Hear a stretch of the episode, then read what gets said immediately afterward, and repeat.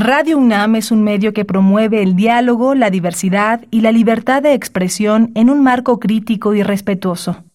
Los comentarios expresados a lo largo de su programación reflejan la opinión de quien los emite, mas no de la radiodifusora. La Facultad de Derecho de la UNAM y Radio UNAM presentan Toda sociedad requiere para su funcionamiento regirse por valores, principios, normas e instituciones. A diario escuchamos, leemos y opinamos sobre temas relacionados con la legalidad. Pero, ¿verdaderamente conocemos nuestros derechos y obligaciones? Tu participación es indispensable. Acompáñanos.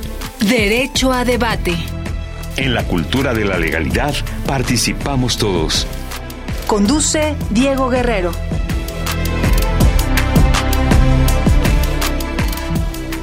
Hola, ¿qué tal? Muy buenas tardes, bienvenidas, bienvenidos, bienvenidos a Derecho a Debate. En la cultura de la legalidad participamos todas y todos. Mi nombre es Diego Guerrero y como cada martes les agradecemos que nos sintonicen por el 96.1 FM. Estás en Radio UNAM.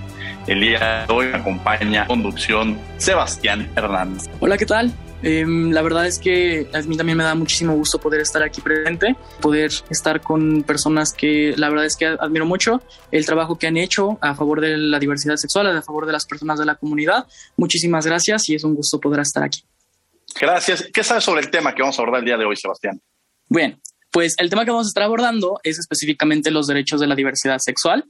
Vamos a hablar un poquito acerca de cuáles son, por ejemplo, hablando acerca del el Centro de Estudios Constitucionales, da un ejemplo acerca de estos derechos. Habla del reconocimiento de uniones entre personas del mismo sexo, la afiliación homoparental, los derechos de los padres a educar a sus hijos conforme a sus propias convicciones, el derecho a la seguridad social, libertad de expresión y algunas otras. También habla acerca, vamos a hablar un poquito acerca de pues, los obstáculos que los derechos de la diversidad sexual han estado enfrentando. En este caso, por dar algún ejemplo, la estigmatización social, entonces, pues eh, básicamente esos son los temas que vamos a estar tocando ahorita y así.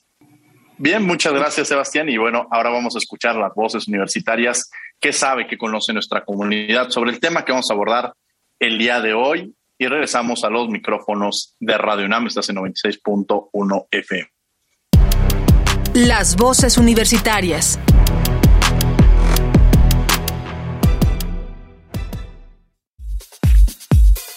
¿Crees que en México se respetan los derechos de las personas LGBTIQ No, no creo que en México se respeten los derechos de las personas LGBTTI. Yo opino que en México no se respetan los derechos de la comunidad LGBTI y pues que poco a poco, ¿no? Cada estado se va se va actualizando, pero creo que es más por responder a una agenda social. Este sí, que urge a la actualización, pero no porque comprendan de fondo a qué, a qué responden estos derechos. Creo que se están haciendo grandes esfuerzos porque se respeten los derechos de, las, de la comunidad LGBTI más sin embargo, mm, pues todavía no son al 100% respetados. Creo que como población nos hace falta poner más énfasis a eso, ser más tolerantes y respetuosos sobre todo con otros seres humanos.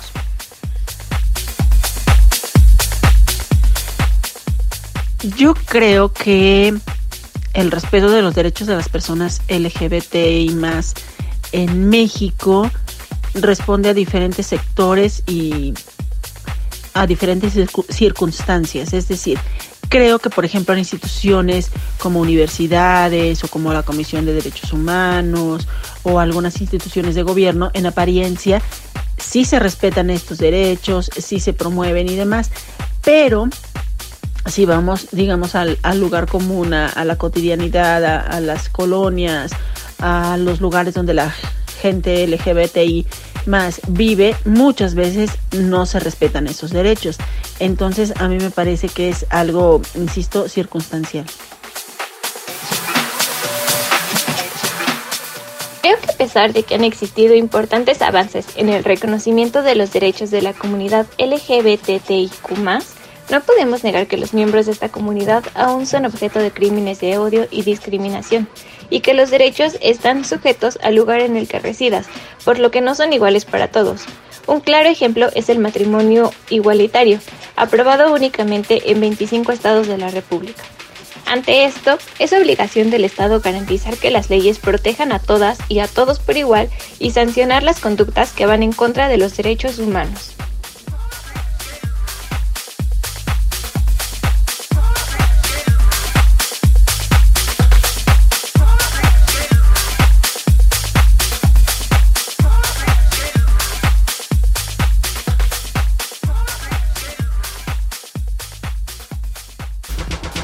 Síguenos en Instagram, Facebook y Twitter como Derecho a Debate.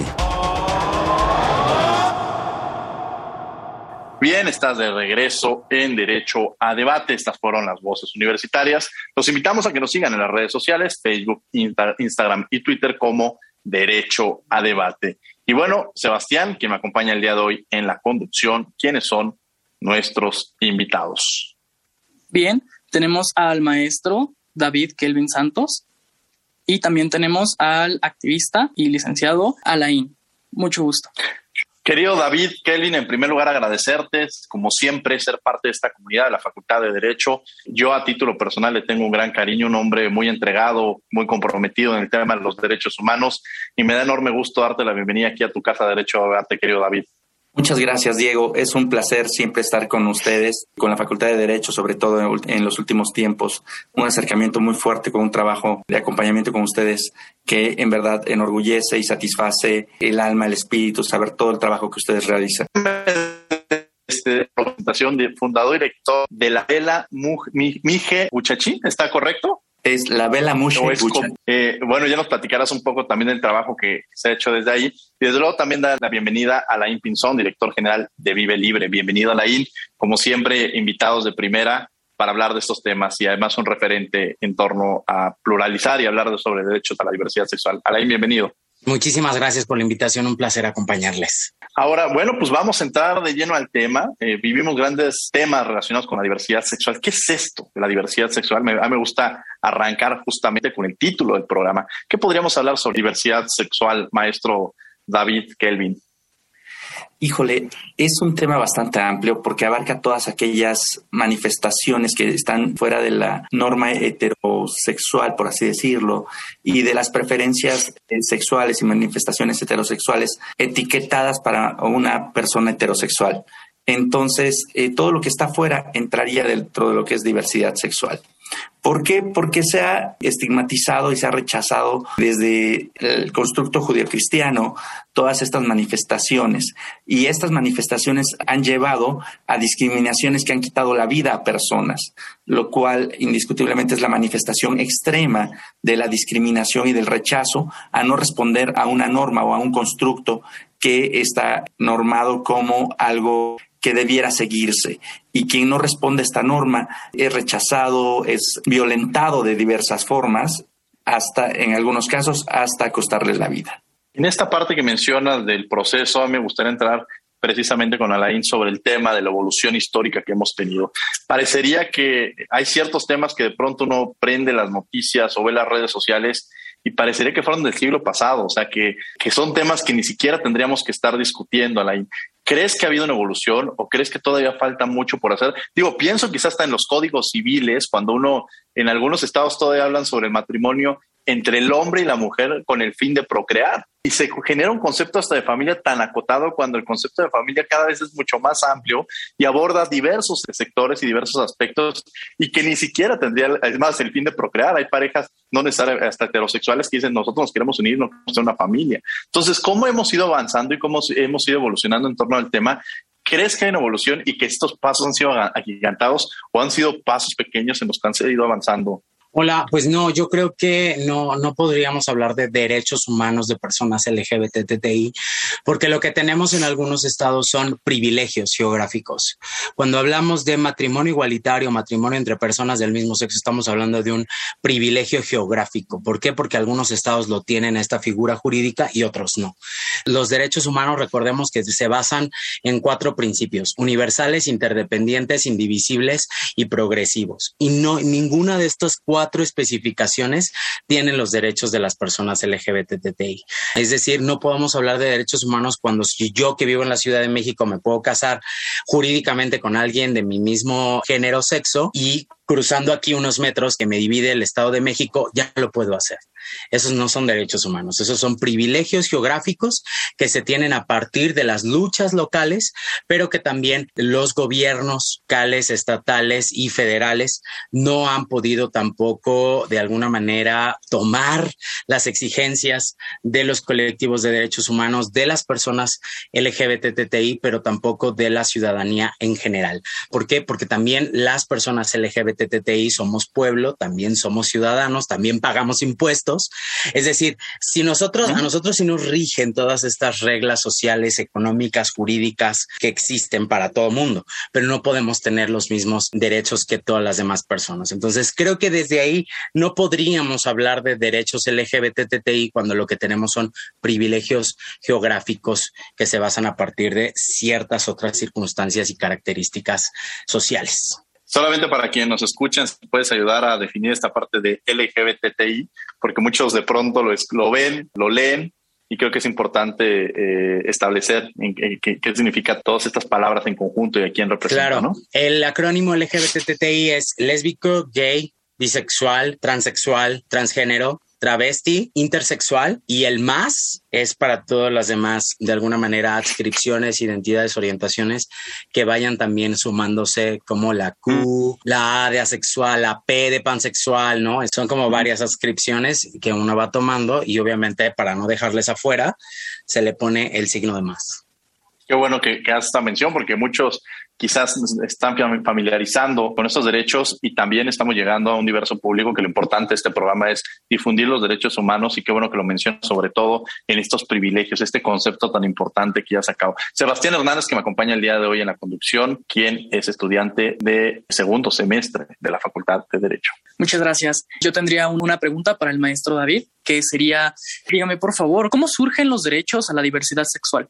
Eh, tienen un, un, evento muy importante que fue allá en 1969 y fue en San Francisco. Se llama el eh, Stonewall y es las personas de la diversidad sexual siempre vivían en guetos, en formas clandestinas, formas de ser y de vivir abiertamente las preferencias, las identidades sexuales y se hacía escondidas. En este caso, en San Francisco, existía un bar, que es el Bar Stonewall, donde se reunían y eran acosados por la policía de forma sistemática, hasta que un día las trans de ese tiempo eh, que estaban en ese bar se hartaron y confrontaron a la policía. Fueron varios días en los que lograron encerrar a la policía dentro del bar y tomaron las calles. Y esa fue una gran manifestación en 1969. Es como salen las poblaciones LGBTI a la calle y empiezan a dar la cara y asumir la defensa de los derechos de las poblaciones LGBTI. Este es el inicio. En México se inicia aproximadamente 10 años después, que es en el 79 más o menos, es con la manifestación del aniversario de la Revolución Cubana y se hace el primer contingente de, la población LGBTI que se suma a esta marcha y desde entonces se hace la marcha por los derechos de las poblaciones LGBTI en la Ciudad de México. Más o menos a grandes rasgos y de forma resumida, este es como el avance en el cual se iniciaron y se ha ido llevando a cabo la defensa de los derechos de las poblaciones LGBT. Muchas gracias, mi, querido David. Me, me gustaría entrar, bueno, Sebastián, te cedo de nuevo el uso del micrófono. Adelante. Muchas gracias por la respuesta. La verdad es que el recordar y conmemorar lo que pasó en Stonewall es bastante importante y es por eso que se hacen pues manifestaciones como por ejemplo la marcha. Muchísimas gracias. Ahora yo te quisiera hacer una pregunta al licenciado Alain y sería el cómo se logra proteger los derechos de la diversidad sexual, tomando en cuenta la grave situación de vulnerabilidad y los privilegios geográficos que ya se habían mencionado. Híjole, le preguntas al menos indicado porque soy el menos institucional de la vida. ¿Cómo se van a defender en la calle? En la calle, no hay otra. Cuando alguien te dice cómo voy a defender mis derechos humanos, cuando una persona de Tabasco, Colima, Michoacán, el Estado de México me llega y me dice, oye Alain, ¿cómo puedo acceder al PREP? Pues en tus estados no hay PREP. En su estado no hay PrEP. ¿Por qué no hay PrEP? Porque no lo han exigido, porque no han salido a pararles las calles, porque no se han hecho presentes en los capacits denunciando el por qué no tienen PrEP, si su derecho es tenerlo. Creo que los derechos humanos se van a defender siempre en la calle. Es lo único que yo podría decir al respecto. ¿Por qué? Porque no creo que haya alguna otra forma de defender o de exigir o de hacer plenos nuestros derechos humanos. La última, nosotros terminamos el año afuera de, de, un parque de diversiones exigiendo nuestro derecho a ser tratados como las otras personas que estaban pagando igualmente un boleto carísimo como tú, como un homosexual más. Entonces creo que eso es lo que nos debe de estar moviendo a las personas LGBTTI, que no tenemos derechos, tenemos privilegios y que no tenemos todo ganado y al contrario tenemos muchísimas dobles caras e hipocresías al respecto de la vivencia de todos los días de nuestra orientación y de nuestra identidad. Entonces, a bote pronto te puedo decir cómo se pueden hacer exigibles y cómo se pueden hacer plenos nuestros derechos peleando en la calle. No hay más parte que, que me es muy importante porque la conquista de los derechos humanos ha sido eso. La conquista de los derechos humanos ha sido precisamente a través de la lucha de grupos sociales que han exigido estos derechos. No han sido de que de pronto hay un grupo que decide y dice, vamos a dar estos derechos. No, desde la Revolución Francesa, pasando por todos los derechos, han pasado han transitado precisamente por estas luchas sociales. Y qué bueno que mencionas precisamente sobre este parque de diversiones, que a mí no solamente me sorprendió la actitud que tuvieron, sino la respuesta que tuvo el parque de diversiones. Y si me atrevo a decirlo yo, puse ahí un Twitter que días antes había pensado llevar a mi hijo por este espectáculo que tienen de nada y demás, pero que había tomado la decisión de no llevarlo porque no coincido con los valores y con los principios que tiene un lugar como este y que la verdad es que tan alejado parecería que estamos en Sudáfrica en la época del apartheid, cuando había esta separación, esta segregación y este racismo. Justo relacionado con, con este tema este, que nos da a la ¿cuál es, David? ¿Cuál es el papel que desempeñaron este, las organizaciones de la sociedad civil? ¿Cómo se organizan? Y sobre todo, ¿cómo participar con ellos? Porque los podemos, quienes nos rodean cuando vamos comunidad y cuando vamos coincidiendo con otros grupos que coinciden en esta defensa de los derechos humanos. Gracias, Diego. Mira, hay, hay muchas formas de participar. Una de ellas es sumando a las convocatorias que hacen las organizaciones para defender los derechos, como lo, hizo Vive Libre en días recientes para este parque de diversiones, donde existió un acto donde negaron el, derecho a una pareja, donde le limitan los derechos y eh, generan actos de un trato diferenciado por tener una preferencia sexual no heterosexual o las manifestaciones afectivas no pertenecer a una manifestación heteronormada. Las organizaciones civiles hay muchas, pero hay algunas que tienen diferentes trabajos. Alain habla perfectamente bien de que el trabajo se defiende en la calle y es donde se requiere la mayor parte de atención, de apoyo y de sumar a las convocatorias de las organizaciones civiles a la defensa de los derechos también en la calle. Pero también hay otra parte, Diego, que es la defensa legal y la, la defensa por los medios jurisdiccionales y no jurisdiccionales del ejercicio de los derechos. Si algo me ha enseñado el trabajo es que documentar todos estos tratos diferenciados al final del día evidencia la falta de tacto y la violación a los derechos de personas en condiciones de vulnerabilidad por personas que ejercen el poder. Y hay que ejercer las acciones necesarias y documentar para que quienes ejerzan el poder sepan que lo tienen que hacer de forma igual, igualitaria. No pueden haber actos que tiendan a menoscabar los derechos de poblaciones vulnerables. Entonces, debe de haber incluso acciones sustantivas que igualen estas poblaciones que de por sí ya son vulnerables. Entonces, están los dos tipos de organizaciones, las que realizan la documentación, sistematización y defensa de los derechos en los ámbitos jurisdiccionales y no jurisdiccionales, y las otras que son muy importantes, que es la parte más visible y es la parte de dar la cara, porque es ahí donde se hace eh, la defensa férrea del derecho, eh, por ejemplo, eh, comentarte que el acceso a, los medicamentos de las personas que viven con VIH costó sangre, y te digo costó sangre porque literalmente los, las personas que vivían con VIH allá en los 90 fueron quienes bloquearon las calles, se extrajeron sangre, muchos de ellos se quedaron en la batalla por luchar porque el gobierno les diera acceso a los tratamientos porque ya existían los tratamientos y el gobierno no los quería eh, proporcionar y, se, y salieron a la calle, se organizaron. Fue el FREMPAVI, el Frente Nacional de Personas Viviendo con VIH, quienes hicieron estas acciones en esos años. Y fue así como se ganó hacer efectivo el derecho a la salud.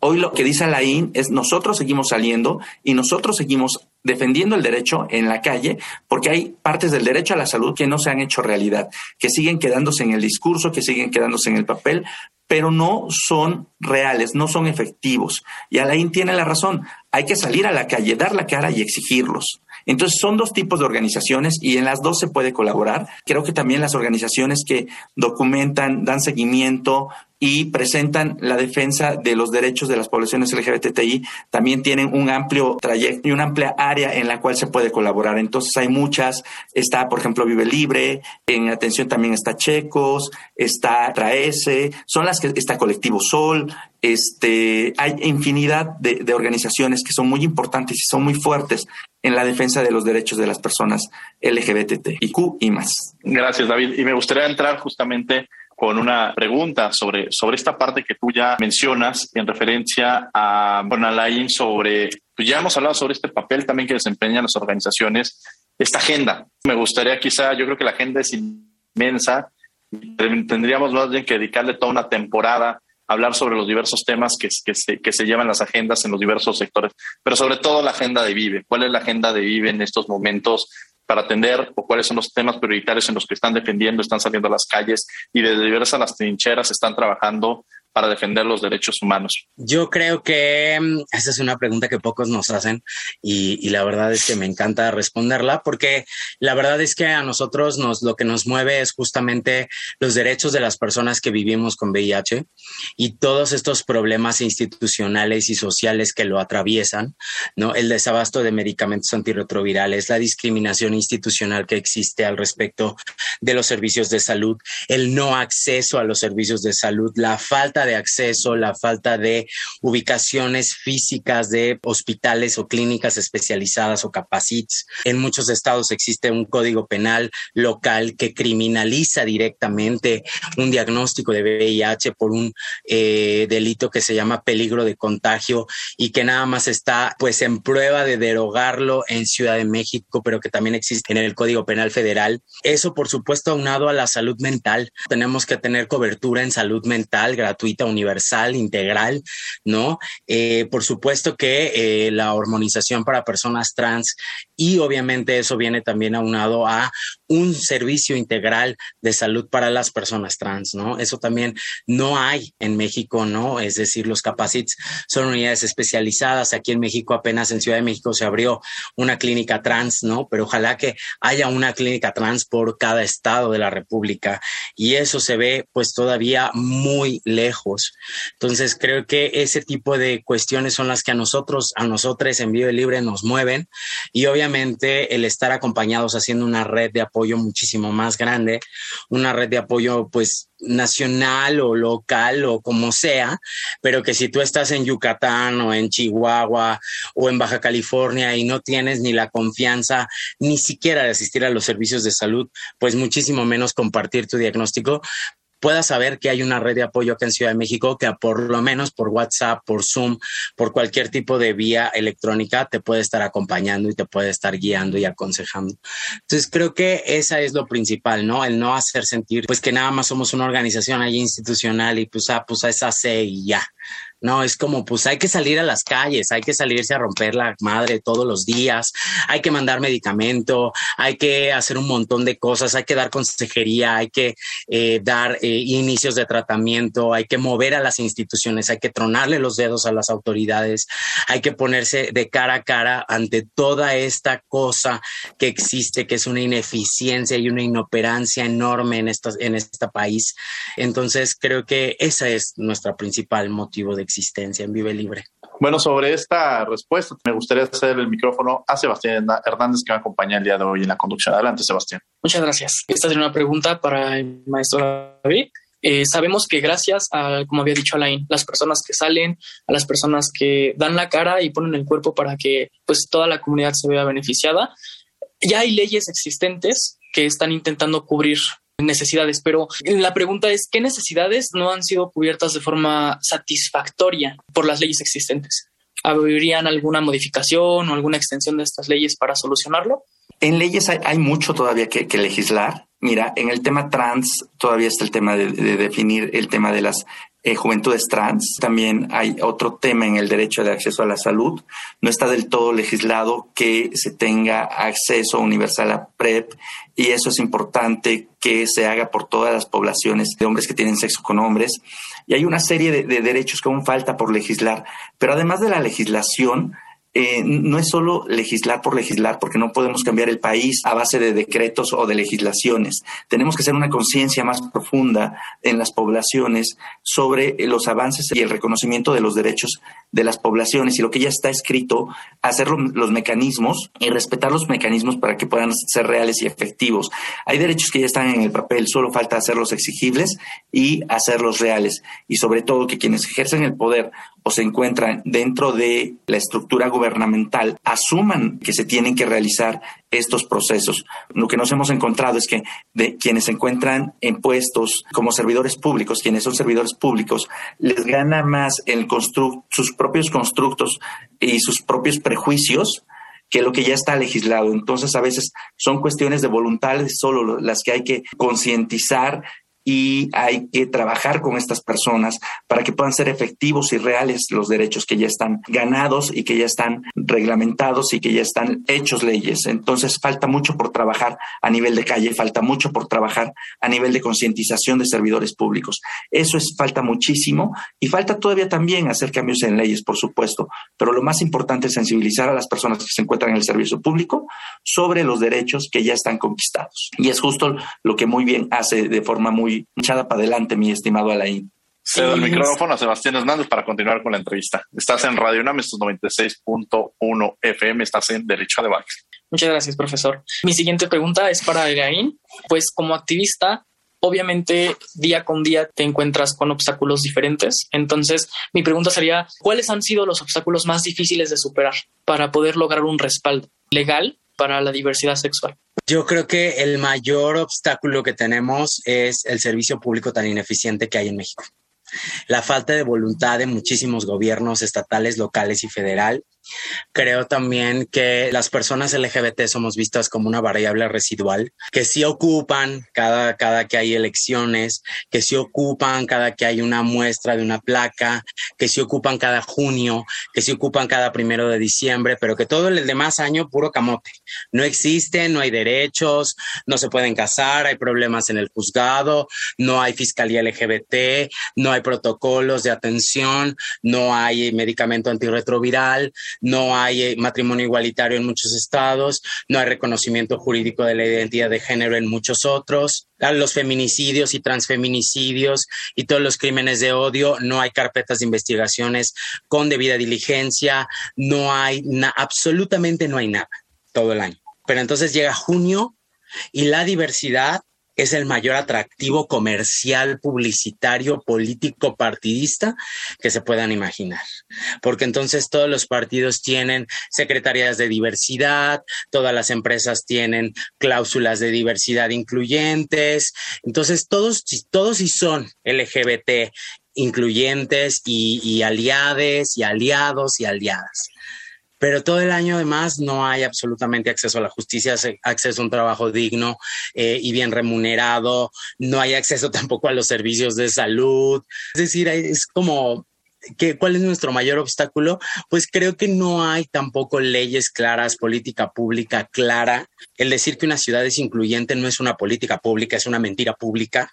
Entonces creo que hay que empezar por ahí tener políticas públicas basadas en beneficios para la comunidad LGBTTI. Ahí está lo que se ha logrado, por ejemplo, en Ciudad de México con las, las y los y les trabajadores sexuales y las trabajadoras sexuales, que Brigada Callejera no ha quitado el dedo de rengón de que no se les violente, no se les quite de sus lugares de trabajo. Creo que eso es lo que deberíamos estar replicando todas las personas LGBTTI, ¿no? Y lo han hecho en las calles y lo han hecho a golpe de de protestas y a golpe de muchísimas cosas. Y no se han quitado y no han quitado el del renglón.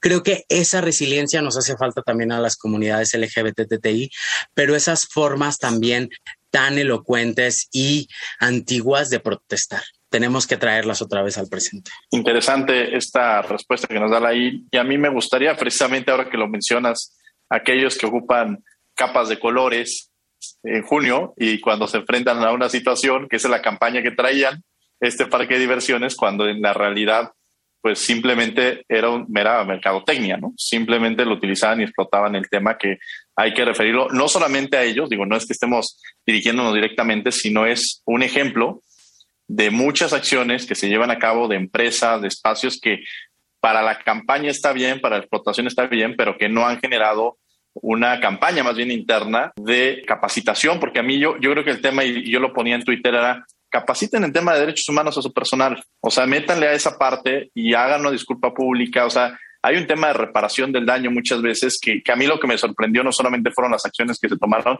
sino la respuesta y lo que ha venido después, que creo que eso es importante, pero que también refleja o visibiliza una situación que se vive. Yo hace un par de años me invitaron a un programa de televisión en el cual uno de los comentarios que se hacía, eh, que era precisamente sobre eh, derechos de, grupos en situación de vulnerabilidad, era cuando hablábamos sobre matrimonio igualitario, hace un par de años, un grupo escribió en Twitter y decía, ¿por qué no nos invitaron a nosotros que tenemos otra posición?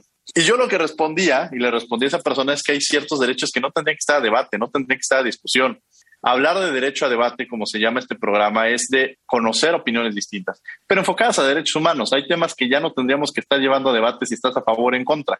Son derechos que existen y solamente tienen que ser derechos reconocidos. Sobre esta parte, ¿Qué le dirías, David, a aquellos que nos están escuchando y que de alguna manera todavía, porque a veces son un tema cultural, un tema que no, no se han abierto a conocer sobre estos derechos, este mensaje dirigido a aquellos que desconocen o que quieren seguir discutiendo temas de derechos humanos que no tendrían que estar en discusión, vaya la redundancia. David.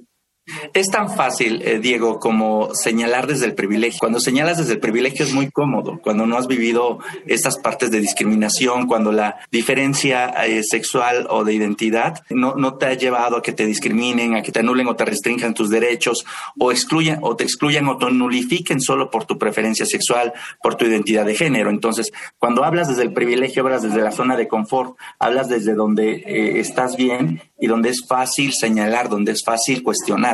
La otra parte es eh, mucho más difícil cuando estás del otro lado, ¿no?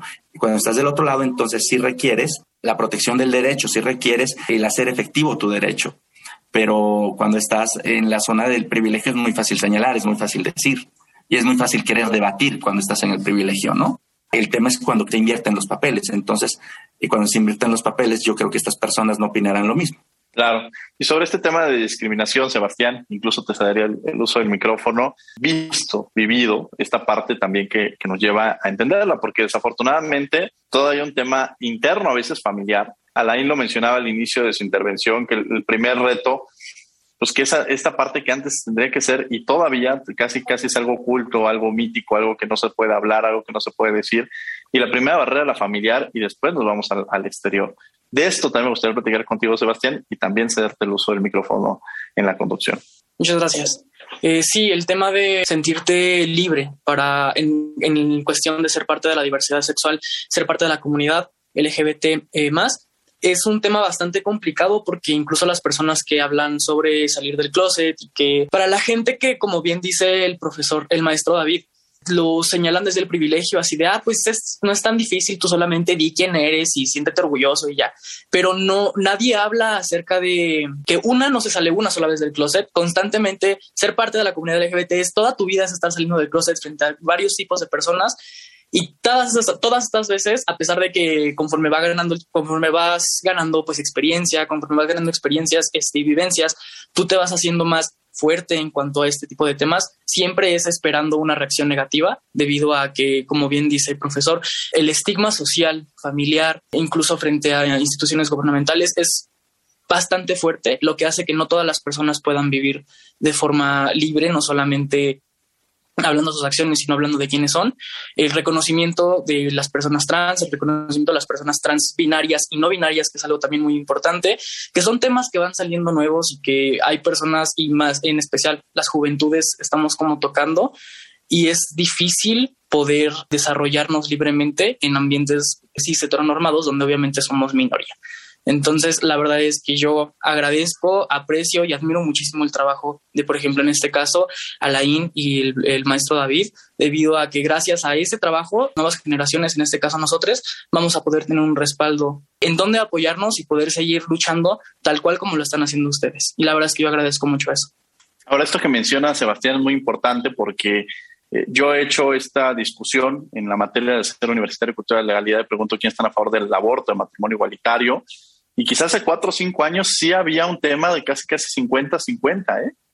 Entonces me parece, y si no me equivoco, Sebastián, es que eh, conforme van avanzando las generaciones, creo que, y no es casual, digo, es precisamente el reconocimiento al trabajo que vienen realizando eh, personas como David, como Alain, que vienen encabezando estos movimientos y que permiten ahora estar hablando de que, pues yo recuerdo que ahora que hice este año la pregunta, no levantó nadie la mano que estaba en contra del matrimonio igualitario, de aborto, que no son temas que tendrían que estar en discusión. O sea, que son parte de la agenda y que tendrían que estar ahí. Pero bueno, Sebastián, te cedo de nuevo el micrófono. Adelante. Muchas gracias. Sí, la verdad es que también hemos notado, incluso estas generaciones, por ejemplo, yo que soy del 2003, sí se ha notado mucho la diferencia de unos 3, 5 años para acá. Tan solo es el hecho de que ahorita en Radio UNAM estamos platicando acerca de la diversidad sexual, se está platicando sin estigmas, sin tabús y poniendo las cosas como son sobre la mesa acerca de toda la diversidad y no solamente hablando porque eso ha habido pues ha sido un problema este sesgo informativo donde cuando se habla de la diversidad sexual únicamente se habla de la homosexualidad y antes, anteriormente no se hablaba de las vivencias trans, no se hablaba de las vivencias, por ejemplo, de las personas pansexuales, de las personas que son queer, no se hablaba absolutamente nada de eso y que ahorita se estén tocando esos temas, como por ejemplo, que la verdad debo decir que para mí es algo muy importante, el reconocimiento de las personas no binarias, debido a que soy una. Entonces, eh, es, es bastante importante y muy significativo, al menos para mí, saber que en la universidad, en mi casa de estudios, estamos hablando acerca de esto y que ya no es un estigma y que va a haber personas que lo van a tener, pero gracias al trabajo que están haciendo, pues estas personas a las que admiro tanto, pues es, es posible y la verdad eso me pone muy contento. Yo le haría esta pregunta incluso a los dos, tanto a David como a Alain, sobre, Alain Pinzón, sobre los temas a quien nos están escuchando en este momento, y esta parte que decía Sebastián, las muchas veces que tenemos que salir del closet y qué mensaje le mandaríamos a quien, a quien nos están escuchando y están en esta situación, pero justo también a estos familiares, a estas personas cercanas, que todavía hay una serie de telarañas que tenemos que ir rompiendo y estos techos, ya no digo de cristal, sino son techos duros, fuertes. Siempre se ocupa este techo de cristal como si fuera algo muy sencillo, pero la verdad es que yo creo que son estos techos duros, fuertes de cemento que tenemos que romper culturalmente y socialmente. Un mensaje también para nuestra comunidad que nos está escuchando y que desde diversas perspectivas podría estar en esta situación, ¿no? Entenderlos, ¿no? David, empezaré contigo. Me gustaría comentarte eh, algo que para mí ha sido muy significativo en los últimos años. Entender que los actos de discriminación conllevan a la autoexclusión de las personas, a la disminución de sus afectos y a la afectación en su calidad de personas. Entonces, la discriminación no es un discurso, no es solo un hecho, sino conlleva una violencia hacia la integridad de la persona. Lleva a la autoexclusión, lleva a guardar información que a veces es importante para conservar su integridad. Y esto pone en riesgo a las personas de la familia y también a la familia, no solo a la familia, porque al final los costos de que una persona sea detectada en forma tardía de enfermedades, que sea eh, atendida de forma tardía por X o Y circunstancia, por guardar esta información y por no abrirlo con la familia, tiene costos incluso muy altos para el Estado. Y es importante entender que la discriminación no, no, la queremos quitar nada más porque sino, sino es que lleva costos económicos para la persona en su integridad, en su salud, para la sociedad y en general para todos. Entonces, es importante entender que lleva a la autoexclusión y a la violencia y a, las violaciones de derechos de las personas. Por eso es importante tener claro que una persona que vive libre, una persona que es libre y puede eh, tomar determinaciones sobre su integridad, sobre su salud, sobre su bienestar, sobre lo mejor para esta persona, va a ser una persona más realizada, más saludable y que no va a tener tantas cargas que afrontar vamos a tener una, una vida más ligera para todos. Esa es la importancia de trabajar estos temas. Y a las familias les diría que entre más acompañen a una persona con una preferencia sexual o con una identidad sexual diferente a la heteronormada, van a tener una familia más fortalecida, una persona más fortalecida que va a poder tomar decisiones, porque a veces la familia dice, no te quiero aquí, pero la familia también hace que esa persona no tenga los elementos para poder migrar o construirse de otra forma. Entonces la familia también es la primera que violenta en muchísimas ocasiones. Son raras las familias que acompañan a una persona que no responda a esta, norma. Entonces hay, hay, que acompañar a esta persona para hacerla íntegra, fuerte, y entonces la persona ya pueda tomar las mejores decisiones para su vida. Gracias, David. Y Alain, yo le pondría un adicional sobre esta pregunta y es frente a quien se entera, algún familiar o personalmente cuando se identifican que tienen VIH, que de pronto hay muchos mitos en torno a que sienten que el mundo ya se les acabó, que ya les queda poco tiempo. O sea, hay muchos mitos en torno a esto y creo que es importante que se reconozcan y que se conozcan y que hay una, eh, eh, hay muchas condiciones de poder llevar una vida de calidad independiente cuando se identifican con estas, con alguna enfermedad como es el VIH. Entonces, este mensaje para quien se acaba de enterar o algún familiar que conozcamos y que no haya también este elemento de discriminación que existe, ¿no? Yo creo que lo que les diría es no cambien la forma en la que ustedes mismos se perciben. Cuando te dan un diagnóstico cambia absolutamente todo y la percepción personal es la primera que cambia y no vuelves a ser el mismo, no vuelves a ser la misma persona creo que debemos de seguirnos viendo con los mismos ojos que nos veíamos antes de enterarnos del diagnóstico. Tenemos que seguir elaborando sueños, planes, anhelos, todo este conjunto de cosas que nos hacen echarle un montón de ganas a las cosas que estamos haciendo, a las acciones que realizamos todos los días. No abandonemos los planes que estamos haciendo, las acciones que estamos haciendo que nos van a llevar pues a tener o a llegar a las metas que queremos. Definitivamente lo que también les quiero decir es, vivir con VIH en este momento creo que es una cosa que para muchas personas puede decir que es fácil. ¿Por qué? Porque ya no nos morimos.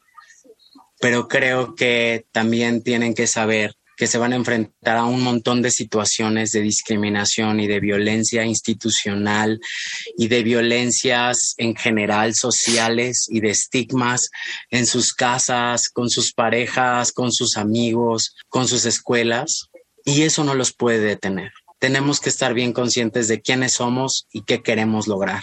Y estos actos de violencia y de discriminación y de estigma no pueden definir nuestro camino, porque el VIH no nos define ni como personas, ni nos describe como seres humanos. Entonces creo que debemos de siempre fijar la mirada hacia adelante y ver hacia dónde vamos y que nada nos detenga. Cuando decimos que nada nos detenga es que el estigma, que la discriminación y que estas violencias no nos detengan. Por el contrario, que nos den más fuerza para decirles, cuando estemos adelante, decirles a todo mundo que nos volteó la espalda, que no nos atendieron, que nos discriminaron, que nos corrieron de nuestras casas, de nuestras familias, que nos cortaron las parejas, de decirle, aquí estoy, hasta acá y no, no me detuve. Creo que esa es la mayor satisfacción, que aún a pesar de que nos estén tratando de pisotear, nosotros tenemos que seguir caminando siempre.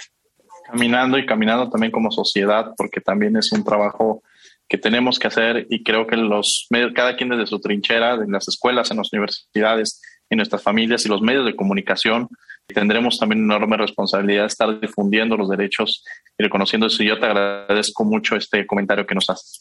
Eh, Sebastián, que nos acompaña el día de hoy en la conducción. Adelante, Sebastián. Muchas gracias. Yo tendría una pregunta para el maestro David y es, ¿cuál cree que es el siguiente paso a lograr en términos legales para poder lograr bien la protección y la progresividad de estos derechos? Digo que sabemos que pues, tienen que ir avanzando. Yo creo que es hacer el tema de la diversidad sexual un eje transversal en la política pública, en la atención de la, de la diversidad sexual, porque nos falta mucho todavía por atender y debe de ser un eje transversal en la política pública, los temas de diversidad sexual. Debe de ser, igual que el tema de género, un, un tema que debe ser un eje transversal por ejemplo, nos falta todavía temas de política, de tener eh, cuotas en los partidos representativas de las poblaciones LGBTI. En estas elecciones recientes hubo algunas, eh, los partidos que más tuvieron fueron Movimiento Ciudadano y el PRD, si no me equivoco. Entonces, falta todavía trabajar estos temas, falta trabajar todavía muchos falta trabajar el derecho a la identidad de las poblaciones trans en el interior del país. No en todo el país tienen acceso a cambiar fácilmente la identidad hacer el proceso de, cambio de identidad. Falta en general hacer mucho trabajo en, en áreas, eh, el acceso a la salud todavía falta hacer eh, transversal eh, el acceso de, las poblaciones LGBTI, sobre todo de, las compañeras trans que tienen migraciones de aceites, que se inyectaron aceites y demás, ¿no? Entonces falta todavía un trabajo muy fuerte por hacer los temas de diversidad sexual una política transversal en los diferentes niveles de gobierno. Muchas gracias, David. Bueno, vamos a tener que ir a una pausa y regresamos a los micrófonos de Radio UNAM. Vamos a Descubriendo tus derechos. Descubriendo tus derechos.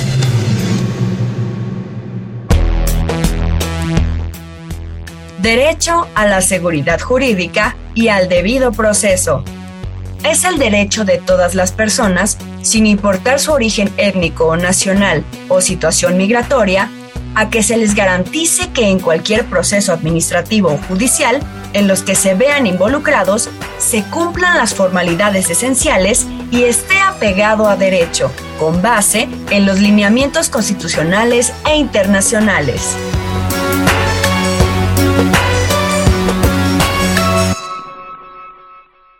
Escuchas Derecho a Debate. Última y nos vamos. Bien, estos fueron Descubriendo tus Derechos. Estamos en Facebook, Instagram, YouTube y Twitter como Derecho a Debate y estamos en La Última y nos vamos y la última nos vamos empezaría con el maestro David Kelvin Santos. Adelante, maestro. La última y nos vamos. Muchísimas gracias. Eh, me gustaría poner en este tema los derechos de las poblaciones LGBTI indígenas sobre todo de las poblaciones muchas que son las más visibles, pero no son las únicas poblaciones indígenas en el país LGBTI.